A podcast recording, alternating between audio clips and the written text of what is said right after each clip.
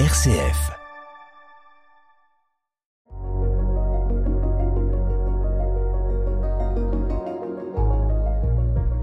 Bonjour Pierre, bonjour Michel. Bonjour Pascal. Bonjour Pascal. Aujourd'hui, une grande première. Je reçois donc pour la joie de l'appel un couple. Un couple euh, qui va nous parler de la région dans laquelle ils sont nés, de leur famille, d'enfants, petits-enfants. Et puis je vous réserve une grande surprise par rapport à ce couple. Alors, Pierre, où es-tu né? Alors moi je suis né euh, en 1953 à Plombières-les-Dijon. C'est une ville à la sortie de Dijon. Oui. En Bourgogne. Oui, en Bourgogne. Et toi, Michel? Moi, je suis née à Baume-les-Dames, dans le Doubs, et en Franche-Comté. Et dans... j'ai vécu euh, mes toutes premières années sur mes racines dans un tout petit village, le Val de Cusance, dans la vallée du Cusançat. Voilà. Et comment se fait-il que vous vous soyez rencontrés? Ça, c'est racontez-nous un petit peu. Ah, alors. Alors euh, ben on habite, on était à Besançon puisque euh, moi je suis né en Bourgogne mais euh, j'ai vé- toujours vécu en Franche-Comté et à Besançon. Et euh, je- mon père avait un appartement dans une tour au premier étage et au quatrième étage, il y avait euh, une jeune fille qui était dans cette tour et cette jeune fille, c'était Michel. Voilà. Et alors, Michel, euh, toi, tu connaissais ce garçon qui était dans la tour? Oh, je l'apercevais. Bon, j'étais encore euh, adolescente, donc euh, puis il n'y avait pas beaucoup de jeunes. Oui. Puis un jour, ben, j'étais en panne avec mon Solex, donc j'ai essayé de le réparer, tout ça. Pierre, gentiment, a voulu me donner un coup de main, et je lui laisse raconter la fin. Et comme je suis un super mécanicien, il a fallu qu'on l'amène au garage. Oui, oui. Voilà. ça Et dit tout, Pierre. J'avais, tu fais, est-ce qu'il a fait des progrès depuis? Pas du tout. Je sais pas si vous pouvez le dire à la radio. Bon, alors passons, passons. Alors, vous vous êtes euh, donc mariés, je suppose, Ben oui. hein, au bout d'un certain temps. Vous avez eu des enfants, peut-être que vous avez des petits-enfants maintenant. Oui, alors, donc nous nous sommes mariés en août euh, 1974. Donc, c'est- mhm. Donc, euh, de ce mariage, ben, nous avons eu trois garçons. Ulrich, qui est né en 77 et qui est né à Bordeaux. Actuellement, il vit dans le Jura. Il est marié à Marie. Et c'est le papa d'Aiden qui est né en 2014. d'accord. Euh, ensuite vient Ludwig, qui lui est né en Allemagne à Bulle, et qui est célibataire, et Wilfried, qui lui est né en 1984 à Djibouti. Dites donc, vous Oui. avez voyagé. Et il est en couple avec Karina, de nationalité péruvienne. Ils vivent à Barcelone, Oui. et ils sont les parents de notre petit Gabriel, né en 2020, et qui a été baptisé à Sainte-Thérèse le 25 décembre 2020 par son papy. Ici, en Champagne, Ouais. donc. Voilà, voilà, voilà. Et dites donc, comment se fait-il que vous avez choisi des noms euh, allemands? J'aime l'Allemagne. J'aime la culture allemande. Je suis amoureux de l'Allemagne. Ah oui? Pourquoi? Tu as fait un séjour en Allemagne? Ah non, mais de- depuis gamin, j'ai toujours euh, été attiré par ce pays. J'ai la, la culture m'a toujours. J'ai toujours. Alors moi, je suis un. euh, je suis peut-être pas très bon en mécanique, mais je passe mon ma vie dans les livres et la, la culture, la musique allemande, c'est le classique. euh, J'ai j'ai Oui, toujours oui. été euh, et j'ai toujours été attiré par ce pays. D'accord. Alors, donc, c'est lui qui l'a emporté, je dis, je dirais, sur... euh, Non, Ulrich, on l'a choisi à nous deux. Il est sur le calendrier. le oui, 10 oui, juillet. tout à fait. D'accord. Oui, oui. Les trois. Euh, Ludwig, j'ai moins choisi, mais parce que j'étais persuadée que ça allait être une fille.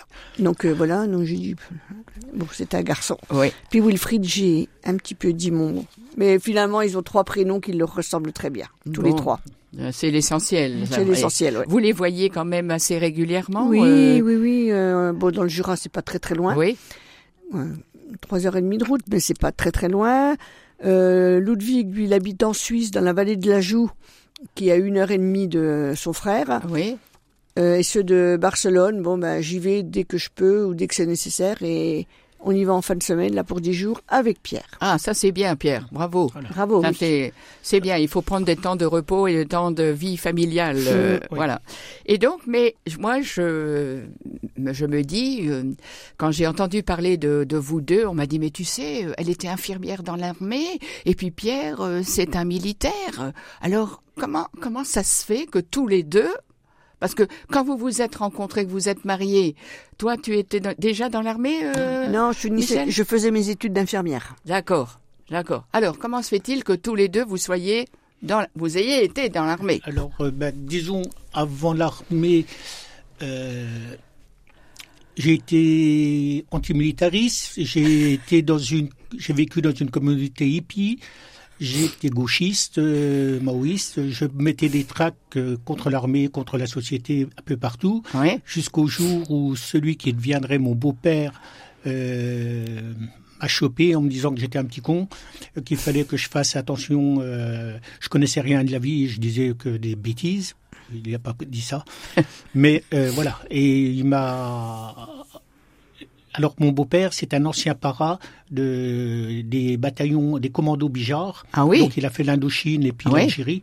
Et il savait ce que de quoi il parlait. Et il m'a il en avait marre de m'entendre mettre des de m'entendre de voir les tracts euh, CRSSS et compagnie hein, euh, puisque j'ai fait mai 68 du ah oui, oui. je me suis bien amusé. Voilà. Et donc il m'a fait euh, petit à petit lire des livres euh, sur ces soldats, sur ces hommes qui avaient donné une partie de leur vie euh, pour défendre des idéaux. Et petit à petit, ça a travaillé en moi et ça a commencé à donner un sens à ce que pourrait être ma vie et être uh-huh. utile à mon pays. Et puis comme j'aimais l'Allemagne euh, et que Berlin était à ce moment-là entouré par le mur de la honte, j'ai dit que j'allais m'engager pour défendre Berlin. D'accord. Voilà. C'est ce qui m'a fait rentrer dans l'armée. Dans l'armée. Et dans quel corps d'armée? Alors euh, l'armée de terre, parce que c'est la seule vraie. les autres, non. Les, oh, bah, les autres, elles sont pas comme nous. elles sont pas comme nous. Et toi, Michel, alors? Alors donc moi, j'étais infirmière et quand nous sommes arrivés en Allemagne, euh, bah, on m'a proposé de m'engager. On m'a dit que c'était possible. Donc j'ai saisi l'opportunité. Donc euh, je travaillais à l'hôpital de Bulle. Euh, donc j'ai fait un contrat de 5 ans. Après, nous avons été mutés à Berlin. Et à Berlin, c'était en pleine guerre froide. C'était très compliqué euh, pour les permanences, pour les gardes. On avait deux petits. Donc euh, bah, j'ai abandonné au bout de 5 ans pour, pour devenir mère au foyer. D'accord. Et alors après, vous êtes rentré en France? Non. On est parti à Djibouti. Ah, Djibouti. et là aussi dans l'armée. Euh... Ah ben moi, je suis rentré en, le 1er octobre de 1972. Et, j'en suis pas encore sorti. Et si maintenant si. Et j'ai quitté l'activité le 30 septembre 2007, le jour de mon ordination. Et puis pendant dix ans, j'étais dans la réserve. Et euh, là, on m'a dit maintenant, t'es trop vieux. Aïe, aïe, aïe. Ah, ça, c'est, ça arrive, hein, ça arrive. Eh bien, Pierre, tu viens de parler euh, de, tes séjours euh, en tant que militaire à Berlin. Je pense que tu as une chanson, un chant que tu aimes bien et qui te rappelle un certain nombre d'événements, peut-être. Euh, oui, ben, disons, c'est Véronica de Jean-Pax Meffray. C'est la chanson d'une jeune berlinoise de Berlin-Est qui qui vit sous le, le régime commun, euh, est, euh, est allemand, hein, mhm. les communistes, et puis qui euh, est attiré par la liberté, va essayer de passer le mur et va se faire abattre.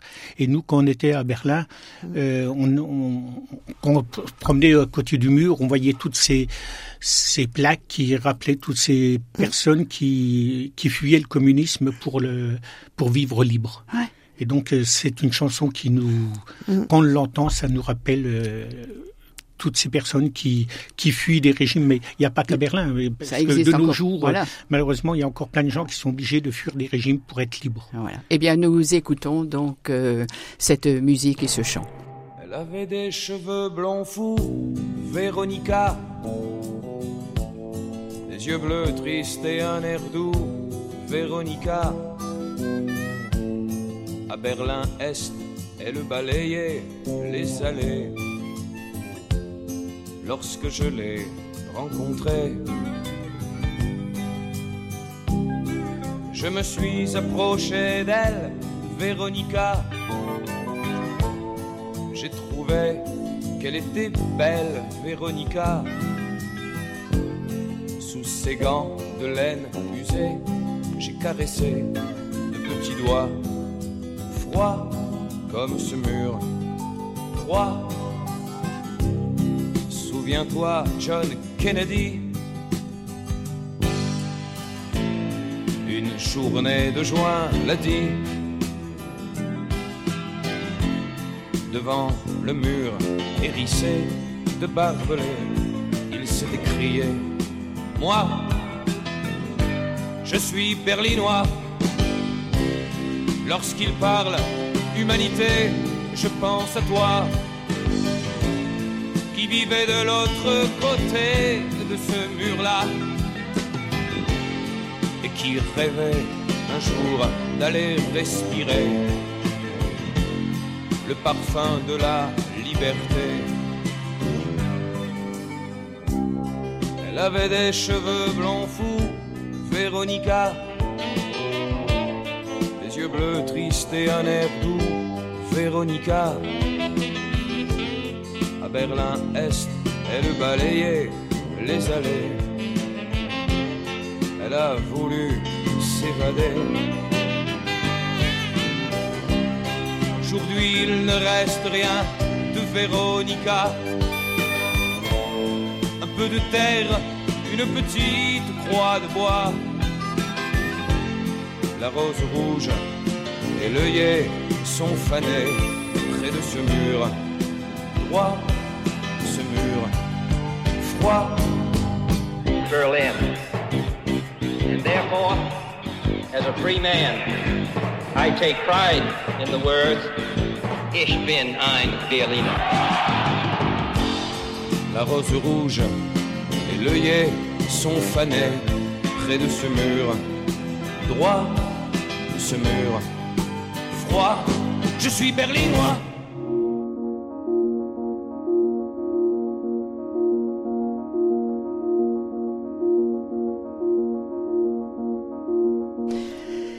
Et puis Pierre, tu disais avant mon ordination. Alors, c'est quoi? T'es prêtre T'es quoi? T'es diacre? Euh, je- euh, oui, je, je suis, oui, je suis, je suis diacre. Voilà. Voilà, Diacre permanent. diacre Voilà. permanent. Alors, euh, l'appel au diaconat, depuis quand Depuis combien de temps es-tu diacre Et quelle est ta mission? Pour quelle mission as-tu été appelé Parce que c'est un appel. Oui. Hein? Donc, euh, je suis diacre depuis le 30 septembre euh, 2007. Euh, J'ai été appelé par l'aumônier militaire du camp de Mourmelon, le père euh, Le Fouillé, qui un jour m'a dit, euh, alors que je travaillais dans l'équipe liturgique de la de l'équipe de la, par- de la chapelle militaire, Mhm. Et qui m'a dit un jour, ça serait bien que tu te donnes un peu plus à Dieu. Je lui ai dit, je connais l'Église, il n'est pas question que j'en fasse plus. Oui, il n'a rien dit. Deux ans après, il est revenu et il m'a reposé la question. Et puis ça avait euh, ben, qu'on le veuille ou non, dans nos, têtes à tous les deux. Et on lui a dit oui. Et puis euh, avec euh, Paul Royer, qui était le, curé de Mourmelon et puis euh, le responsable du diaconat à ce moment-là, avec Bernard, nous ont guidés. D'accord.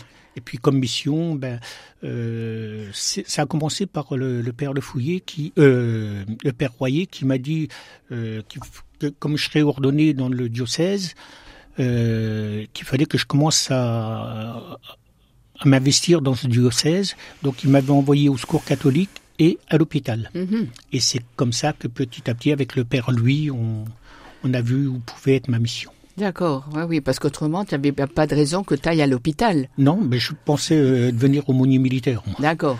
Ah, oui. euh, oui, oui. Voilà, c'est, on m'a dit, ah ben, c'est pas là où, c'est pas là où on t'attend. Voilà, et alors, en fait, de compte, ils avaient raison. oui.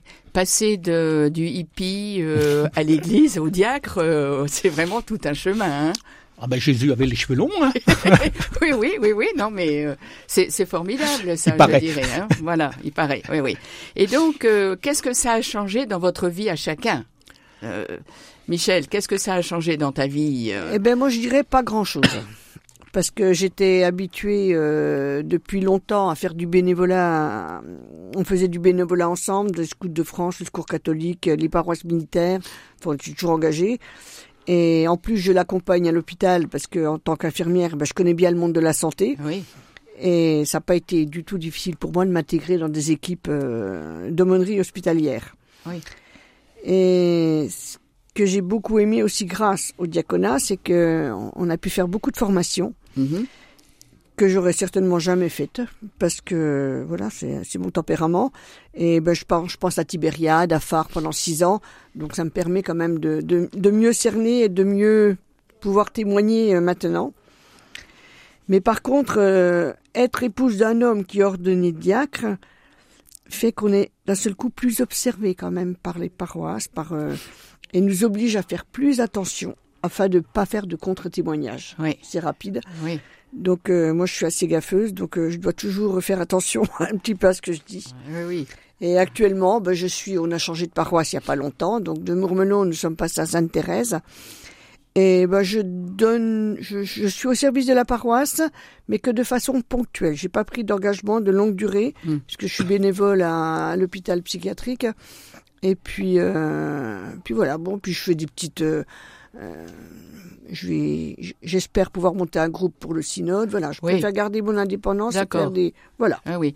Et alors, euh, et toi, Pierre? Bon, ça a changé sans doute Ah beaucoup, ben, beaucoup de choses. Oui. euh, avant, je servais le drapeau oui, et la France, et puis maintenant, je sers mes frères et sœurs en humanité. oui. Mais ça, ça a vraiment bouleversé ma vie, hein, puisque c'est c'est tout à fait autre chose maintenant.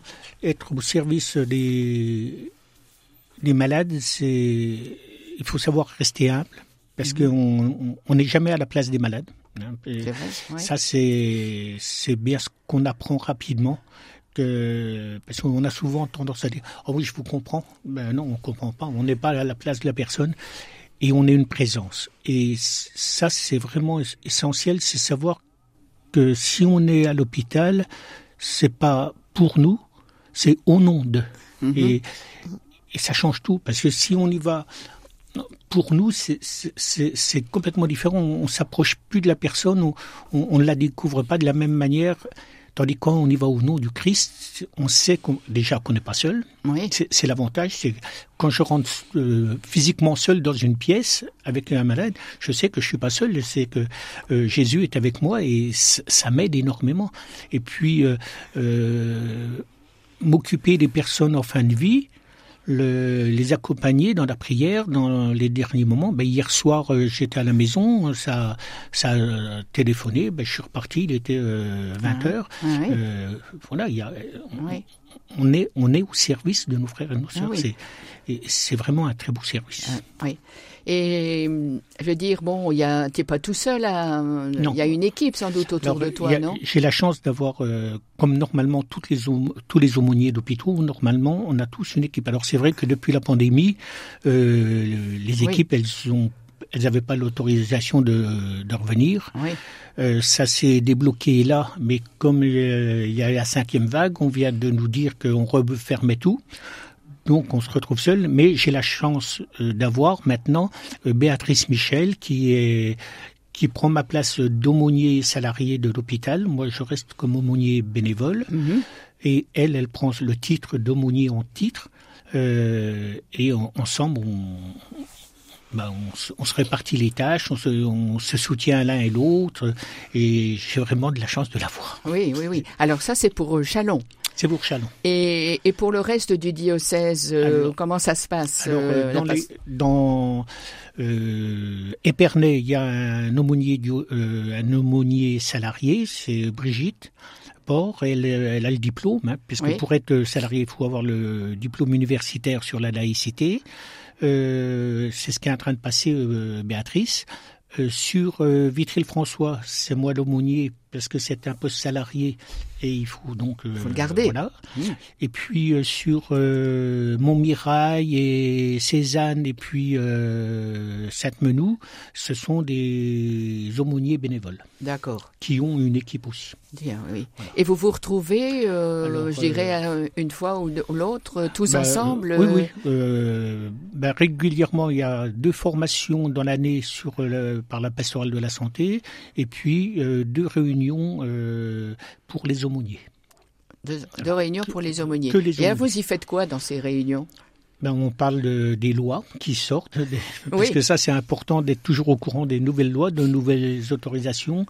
Euh, on parle de, euh, de la manière dont on doit euh, procéder, puisque le, on nous demande de plus en plus, qu'on soit salarié ou bénévole, d'être des professionnels. Eh oui. Voilà, donc euh, il faut euh, former les gens, on peut plus se permettre de faire... euh, alors avec le, je ne veux pas critiquer ce qui se faisait avant, mais les gens le faisaient avec leur grand cœur. Oui. Et le, le problème, c'est que maintenant, le grand cœur, c'est, il faut toujours l'avoir, mais il faut avoir des, des règles professionnelles qui font que on doit rentrer dans un système qui, Et c'est, pour tout. et c'est pour tout. pour hein, tout, c'est pas, simplement pastoral oui. de la santé, Oui, mais mais c'est pour pour ça. Et c'est, ça que, bon, en, en même temps, euh, je dirais, comme tu dis, il faut vraiment garder le cœur Oui. ouvert euh, tout en étant des professionnels. Voilà, Voilà. c'est ça la difficulté aujourd'hui. Voilà, et c'est ça qu'un certain nombre de personnes un peu plus âgées, je dirais, ne comprennent pas. Oui. C'est important. Hein Euh, Voilà. Et je pense, Michel, que bon, euh, pour toi, euh, bon, de, de trouver des, une insertion dans une équipe paroissiale, par exemple, ou ce que tu fais, bon, euh, bénévolement, pour pouvoir aussi, euh, ben, avoir le temps de vivre en famille. Là, vous partez bientôt euh, à. Barcelone, vous Mhm. disiez. Je pense que c'est important aussi, en tant que couple, de pouvoir vivre des choses avec les enfants, les petits enfants. Oui, ben c'est pour ça que l'épouse, euh, le rôle de l'épouse est vraiment très très important Voilà. parce que on est quelques les maîtres du temps. Nous sommes garants de la vie de la famille Oui. et la première mission du diacre reste la famille. Oui. Ça, on nous l'a dit, et re-redit et re-redit. Oui, oui. Donc voilà, je et moi en que ça soit en paroisse et je reste je suis Michel, l'épouse de Pierre qui est devenue diacre. D'accord. Je suis pas l'épouse du diacre. Oui.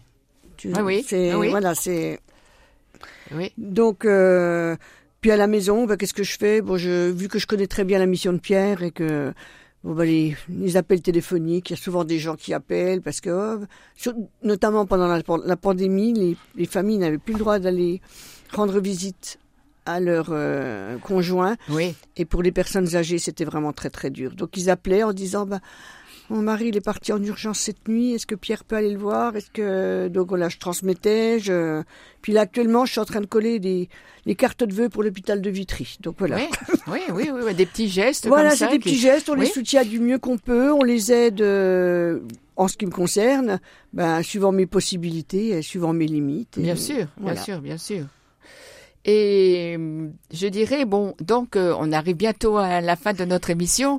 Est-ce qu'il y a des joies, une espérance que vous pouvez partager avec euh, tous ceux et toutes celles qui nous écoutent? Ben, comme joie, moi, c'est celle de ma mission, c'est d'apporter un amour fraternel à, toutes les personnes qui sont hospitalisées. Je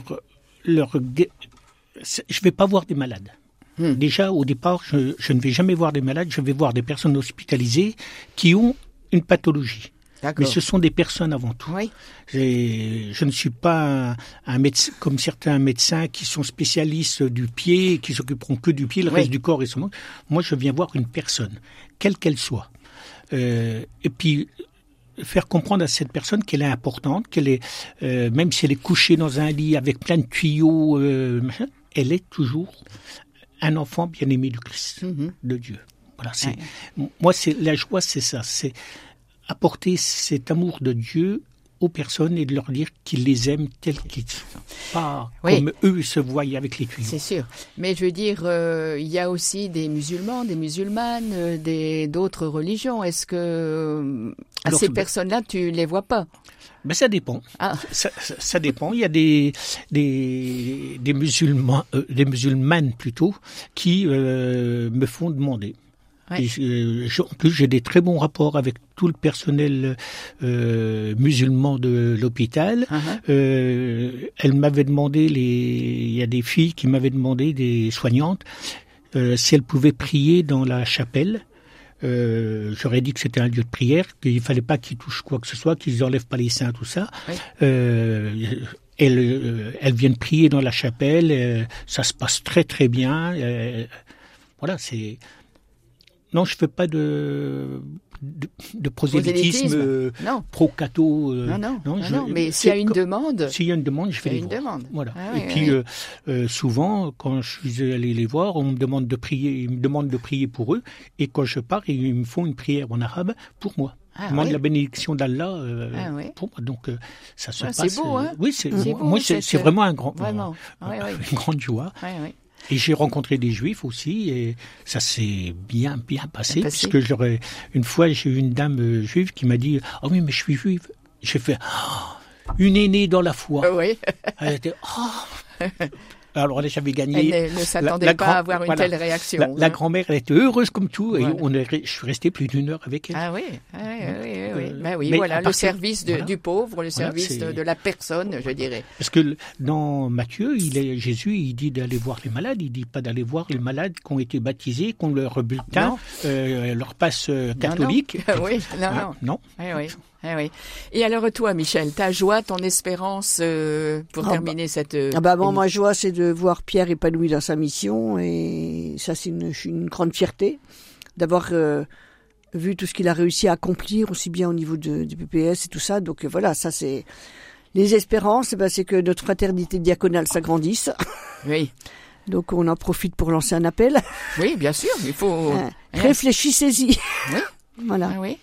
Et en même temps, c'est important que le couple, euh, de, comme tu disais, bon, pouvoir porter la mission de, de Pierre. euh, Oui, bah, comme beaucoup d'épouses hein, euh, Voilà. qui supportent la mission de, de, De leur mari, de leur mari, et puis qui les aident bah, du mieux qu'elles peuvent. Et voilà, on est toutes. euh, puis on a une fraternité. On essaie de. de on s'est rencontrés là dimanche dernier avec tous les, les diacres de, de, de- pro- de La province. la province de Troyes, Ah oui. Chaumont, euh, Reims, Ardennes et puis Chalon. Ça fait combien? Ça fait un petit... 85, on était on était 85. Ah, quand même.